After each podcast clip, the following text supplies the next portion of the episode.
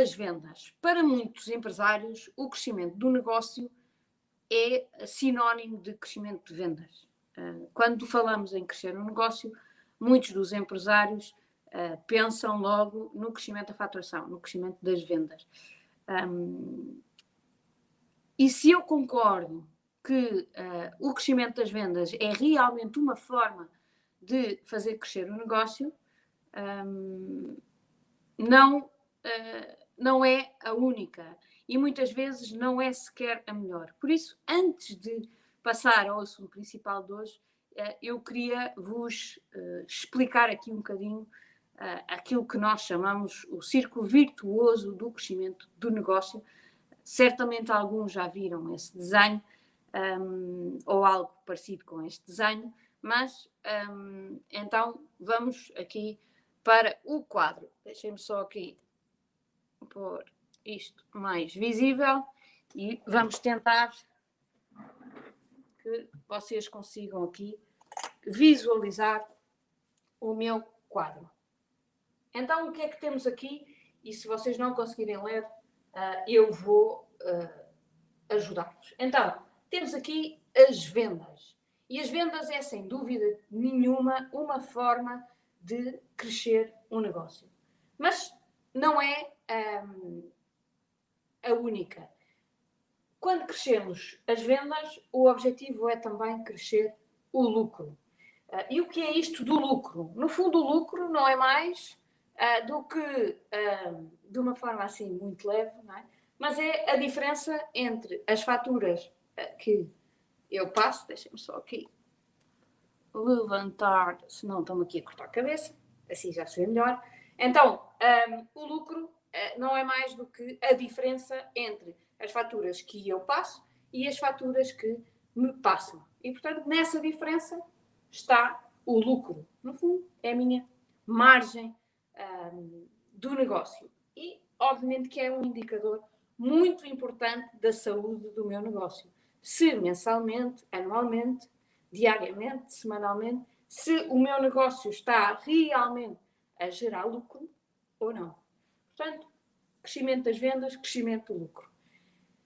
Mas há outra coisa que importa ainda mais que o lucro, que é o quê? Que é a minha, hum, a minha capacidade de gerar uh, fluxo de caixa, de gerar cash flow em inglês, que é como está aqui. O que é que é uh, uh, este fluxo de caixa? No fundo, este fluxo de caixa é o dinheiro que eu que me entra em caixa. Ou seja, é a diferença entre aquilo que eu recebo e aquilo que eu pago. Portanto, aqui é dinheiro. E aqui é o dinheiro que é uh, é aqui o dinheiro que é o ponto mais importante. Porque é este dinheiro libertado pelo negócio que efetivamente me vai dar a capacidade para um, crescer o negócio. Atenção que, e aqui é muito importante que vocês percebam este conceito, há muitos empresários que utilizam este fluxo de caixa para investir no seu bem-estar, para incrementar o seu nível de vida. Uh, e eu não aconselho de todo a que o façam. Ou pelo menos que não o façam sem grande cautela. Claro que eu não concordo. Deixa-me só aqui ajustar as câmaras, senão vou estar aqui um bocadinho a sair das câmaras. Um, eu não aconselho a que. Oh, por outra, desculpem. Eu não concordo que os empresários tenham uma, uma má vida, que sejam as pessoas menos bem pagas da empresa, o que acontece muitas vezes. Um, mas também se lembrem que a cada euro que retiram da empresa para incrementar o vosso nível de vida é uma forma de descapitalizar a empresa e não deixar que haja uma verdadeira disponibilidade para uh, disponibilidade financeira para os investimentos que têm que ser feitos para a empresa crescer.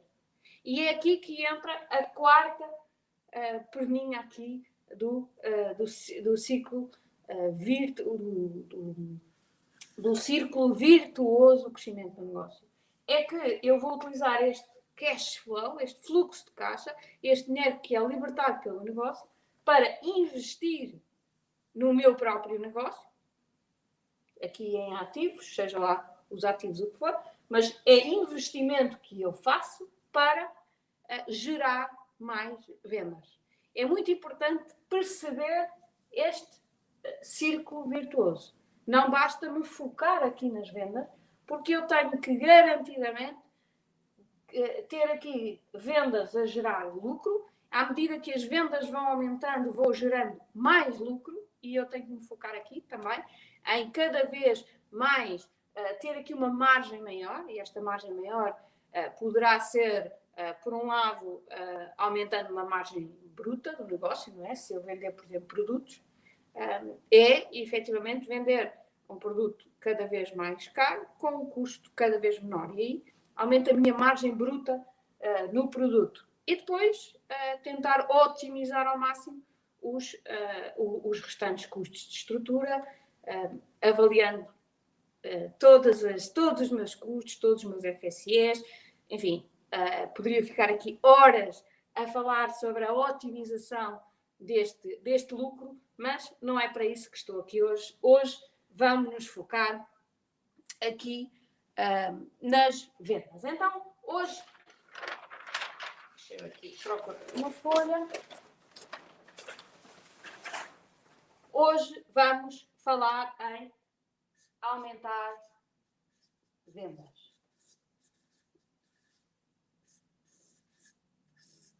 Então, para ter mais vendas, há aqui uh, três, três áreas uh, que depois vão partir em quatro. Aliás, se vocês ouvirem o Paulo, ele fala sempre em quatro, e são realmente quatro, mas que, se, uh, que uma delas se agrega aqui numa só, e portanto eu junto em três uh, fatores importantes. O primeiro é mais clientes. Se eu tiver mais clientes, eu inevitavelmente vou ter mais vendas à partida, né? se tudo o resto se mantiver. Outra forma de ter mais vendas é uh, com aumentando o valor médio de transação. VMT, valor médio de transação. Se eu aumentar o meu valor médio por transação, eu, mantendo tudo o resto igual, eu também vou conseguir aumentar as minhas vendas. E por fim, outra coisa que eu devo procurar sempre é aumentar o número de transações por cliente. Se o mesmo cliente, no mesmo período de tempo, me comprar mais vezes, então eu também vou aumentar as minhas vendas. E, portanto, grosso modo, não é? estamos aqui a falar de duas coisas diferentes. Aqui é a prospecção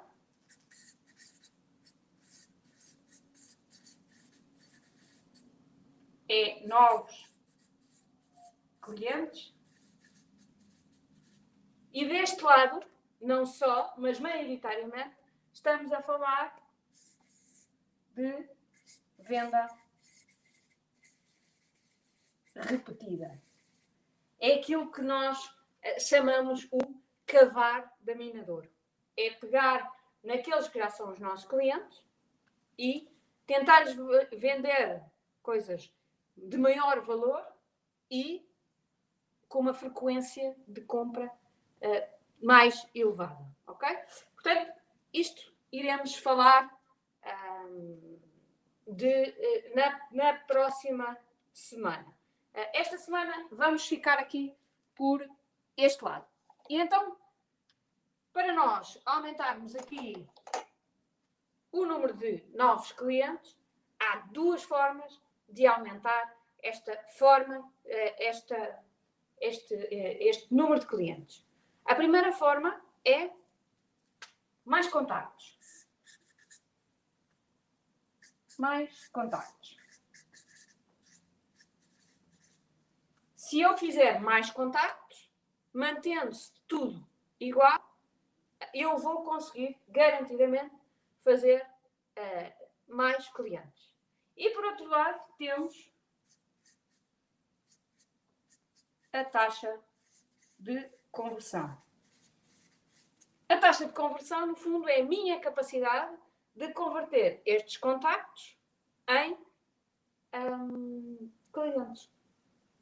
Se eu fizer mais contactos, eu consigo mais clientes mantendo a taxa de conversão, mas, por outro lado, se eu fizer os mesmos contactos, mas conseguir converter mais, eu também consigo ter mais clientes. E, portanto, este é o jogo que eu tenho que aprender a fazer para um, conseguir aumentar o número de clientes. Então, qual é a primeira coisa que eu vos aconselho a fazer na vossa uh, área de vendas? A primeira coisa que vocês têm que fazer, se ainda não fazem, exatamente para conseguir trabalhar bem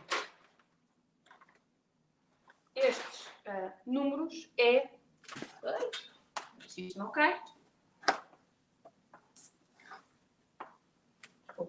É? Isso. Bom, a ver se não cai. Uh, então, a primeira coisa que têm que fazer é montar um funil de vendas. Então, o que é, que é o funil de vendas? O funil de vendas é partir uh, o vosso processo comercial em várias etapas para uh, conseguir perceber como é que nas várias etapas os clientes, ou desde os contactos até se tornar cliente, uh, as várias etapas para medir as diversas taxas de conversão em cada um dos passos. Então, vamos fazer aqui um, um, um funil de vendas típico, ok? Então, vamos começar pelos contactos.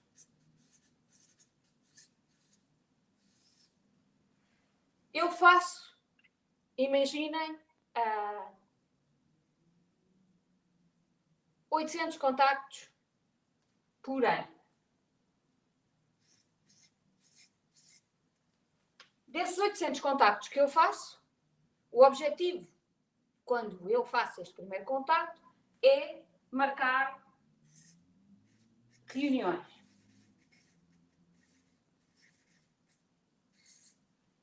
Agora imaginem que eu tenho uma taxa de conversão de, vamos supor, 20%.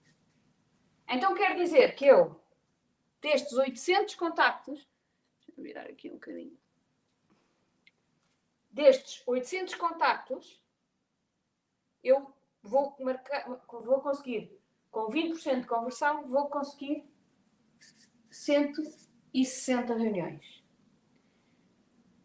Quando eu faço esta reunião, o objetivo é entender a necessidade do cliente, perceber exatamente o que é que ele necessita, perceber exatamente as necessidades que ele tem e passar para a fase seguinte, que é uma fase de proposta.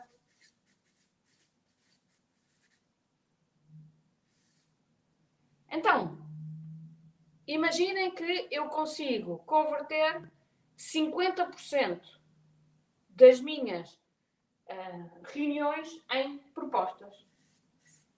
Então quer dizer que vou fazer 80 propostas uh, durante um ano. E agora imaginem que uh, agora qual será o passo a seguir? Eu tenho propostas, e a seguir uh, faço os follow-ups e posso ter aqui uma, uma, uma fase seguinte, que é a fase dos follow-ups. E eu aqui, imaginem que uh, sou uma, uma, uma comercial muito ativa e muito insistente, o que nem sempre acontece mas é bom que aconteça. Então, até tenho aqui uma taxa de conversão de 100%. Consigo falar com todos os clientes a quem faço proposta e, portanto, faço aqui uh, na mesma os 80 uh, follow-ups. Independentemente disto ser 100% no meu caso, nunca percam esta, uh, esta fase. A fase de follow-up é uma fase crucial no funil de vendas. Pai, metade dos uh, comerciais não fazem follow-ups. E não fazem porquê? Porque não está no seu funil de vendas. Porque eles não têm o seu funil de vendas ou se têm, não têm esta fase. Porque se tivessem esta fase, eles não se iam esquecer de fazer e não tem que ser 100%, porque pode haver clientes que, que, que, que dizem que, que não atendem ou que dizem logo que não querem ou que, enfim, pode, pode haver aqui quebras, não tem que ser 100%, mas daqueles que eu não tenho resposta, eu tenho que ir fazer o follow-up. E, portanto, eu tenho que necessariamente uh, ter aqui uma taxa muito elevada, porque isto só depende de mim, ou depende maioritariamente de mim, tá? Portanto, aqui follow-ups. A última é a compra, a transação. E imaginem que um, temos uma taxa muito boa de transação, então temos 40, um, 40 uh, transações para 80, 800 contactos. Então, isto quer dizer o quê? Quer dizer que a minha. Ai, desculpem. A minha taxa de conversão global é, é os 40 sobre os 800, o que dá, se as minhas contas não me falham, 5%. Então quer dizer que a minha taxa de conversão do funil é de 5%. E então eu querendo aumentar este valor, eu posso, forma mais fácil.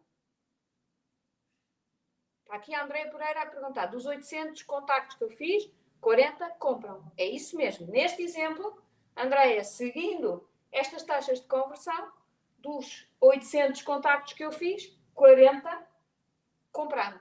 Tá? E, portanto, quer dizer que eu tenho uma taxa de conversão de 5%. Então, o que é que eu ter este funil me ajuda? Ajuda-me a fazer várias coisas. Ajuda-me a perceber onde é que eu estou. Ajuda-me a ter uma noção muito clara uh, de onde é que eu estou. O que é que eu preciso de fazer uh, para chegar ao meu plano. Agora imaginem que eu vou traçar os meus objetivos para o ano que vem e digo assim, ok, então, mas o que é que uh, o que é que eu quero? Eu para o ano que vem quero 60 transações. E não vou melhorar a minha taxa de conversão, apenas vou uh, melhorar aqui o meu um, o meu vou aumentar, vou pôr mais esforço na coisa, não é? Então o que é que eu sei? Que para ter os 60, mantendo aqui os 5%, eu tenho que fazer 1200 contactos. E eu ter esta estatística ajuda-me a conseguir fazer este plano, que é traçando um objetivo, andando para trás, eu consigo claramente traçar o meu plano. E atenção que aqui estou a dizer que não vou melhorar a minha taxa de conversão, mas eu posso também trabalhar deste lado e já lá vamos. Um, outra coisa que me permite é, se eu fizer isto todas as semanas, eu consigo avaliar as minhas melhorias. Eu consigo dizer assim, ok, então eu neste momento tenho uma taxa de conversão de contactos em reuniões de 20%. A cada 800 contactos, eu marco 160 reuniões. Mas agora vou mudar o meu script telefónico. Em vez de, em vez de conseguir, um, em vez de, de dizer A ao cliente, eu vou dizer de uma forma diferente e vou lhe dizer B. Então vou ter um script diferente. E chego ao fim e ao fim de uma semana, é? Ah, eu, em vez de ter o equivalente a, aos 160, imaginem que tinham o equivalente a 200. Uau! Então esta melhoria trouxe-me. Uh, isto é realmente uma melhoria, é? trouxe-me uma taxa de conversão de contactos para reuniões melhor do que eu tinha historicamente. então, hum, então quer dizer que eu estou a fazer um bom trabalho, que aquela melhoria que eu implementei é para manter porque me está a trazer o, os resultados que uh, eu esperava. Tenho aqui algumas pessoas a, a, a, comentar aqui que a taxa de conversão de 5% é dura, uh, que era melhor uh, melhorar os 5%. Esqueçam os números, é um exemplo, mas posso-vos dizer que há muitos negócios em que uma taxa de conversão de 5% não é mau. Não, obviamente não é o nosso, o nosso tem uma taxa de conversão simpática, mas há muitos negócios em que uma taxa de conversão de 5% uh, ah, não é mau. Agora, depende dos negócios, depende.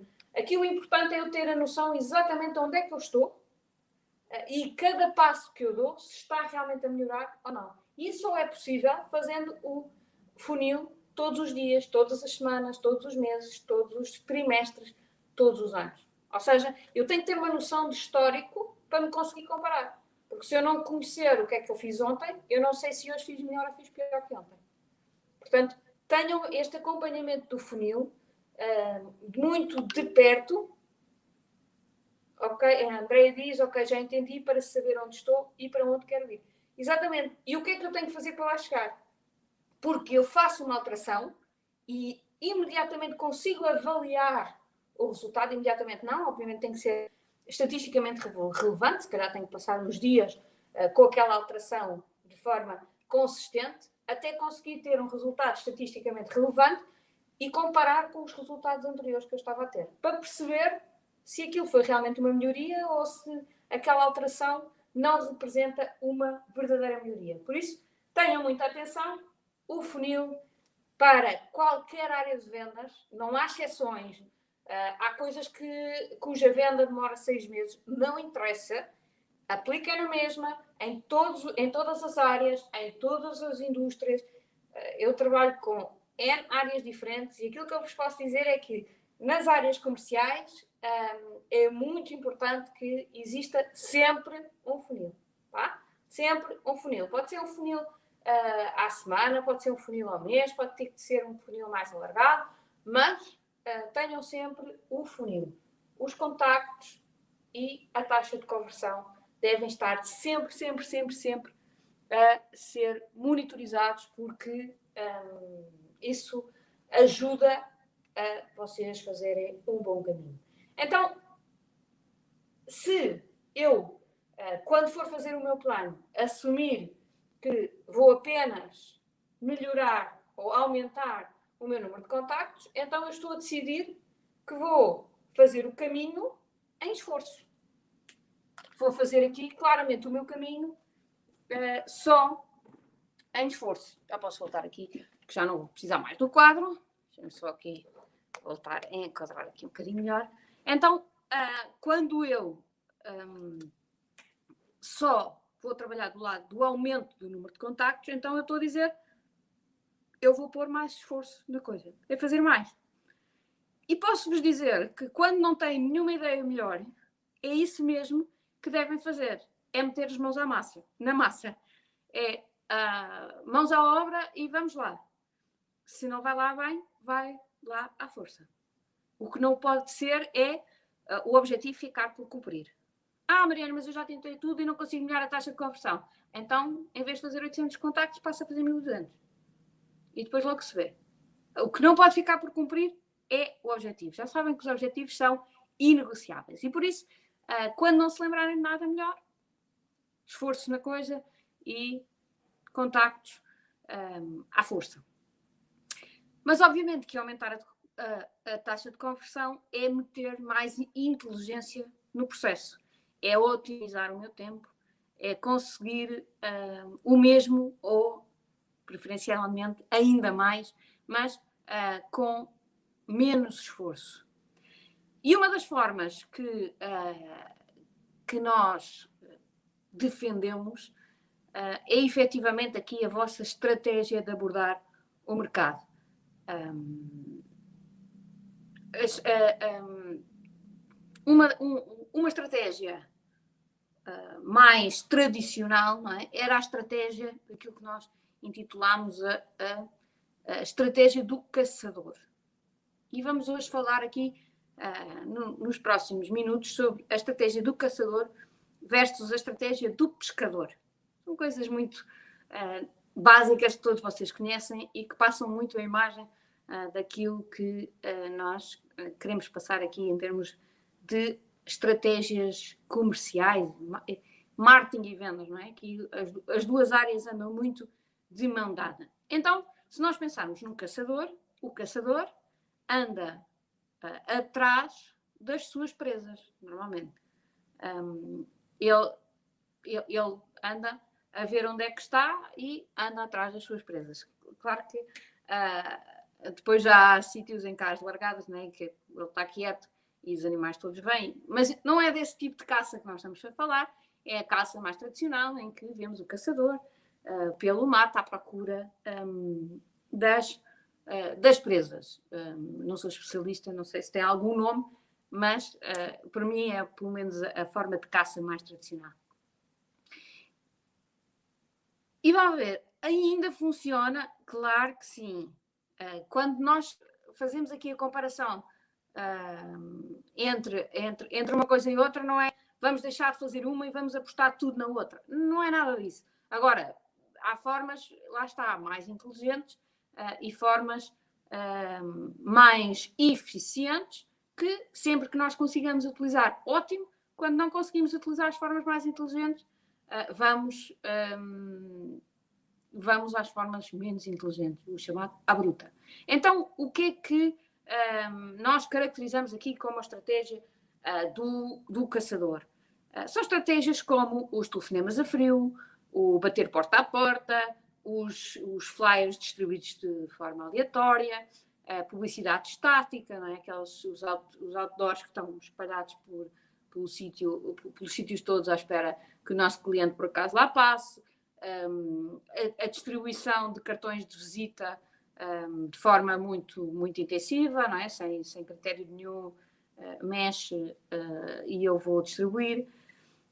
Mas eu também vos posso dizer que, uh, para, quem, para quem já ouviu falar do Joe Girard, o maior vendedor, está no Guinness como o maior vendedor uh, da história, vendedor de automóveis, uh, muitas destas, destas formas eram as formas que ele utilizava.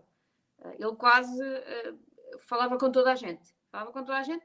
Está bem que o mercado automóvel também é um mercado que, à partida, toda a gente tem um carro ou conhece alguém que vai comprar um carro, portanto, é um mercado um bocadinho mais abrangente do que a grande grande parte, se calhar, dos mercados onde vocês estão, que são mais de nicho, mas um, foi muito uh, à bruta, uh, obviamente depois com estratégias super uh, inteligentes em cima do, do, do à bruta, mas foi muito à bruta que ele construiu a sua uh, base de dados. Foi muito em esforço, em todas as pessoas que ele conhecia tinham um cartãozinho dele, aliás, normalmente até tinham um bloquezinho de um, de cartões dele a quem ele dizia uh, se alguém vier uh, referenciado por si, uh, eu também lhe pago. Portanto, ele tinha aqui algumas estratégias muito à bruta, mas depois com muita inteligência em cima. E, portanto, esta é a forma mais tradicional e ainda há muitos mercados que nós conhecemos e que utilizam estas formas um, para, um, para, para venda. Portanto, e, resulta, não é? Porque se não resultasse já tinham, já tinham mudado. Uh, e depois temos então a estratégia do pescador. O pescador é ao contrário, é? o, pescador fica sentado no seu barco, com a cana dentro d'água, uh, tem lá um engodo na ponta e fica à espera que o peixe morda uh, o isco. Eu, pessoalmente, acho que o pescador deve ficar menos cansado do que o caçador, não é? Está sentadinho no seu barco ou sentadinho na borda uh, da, da, água uh, à espera que o peixinho morda.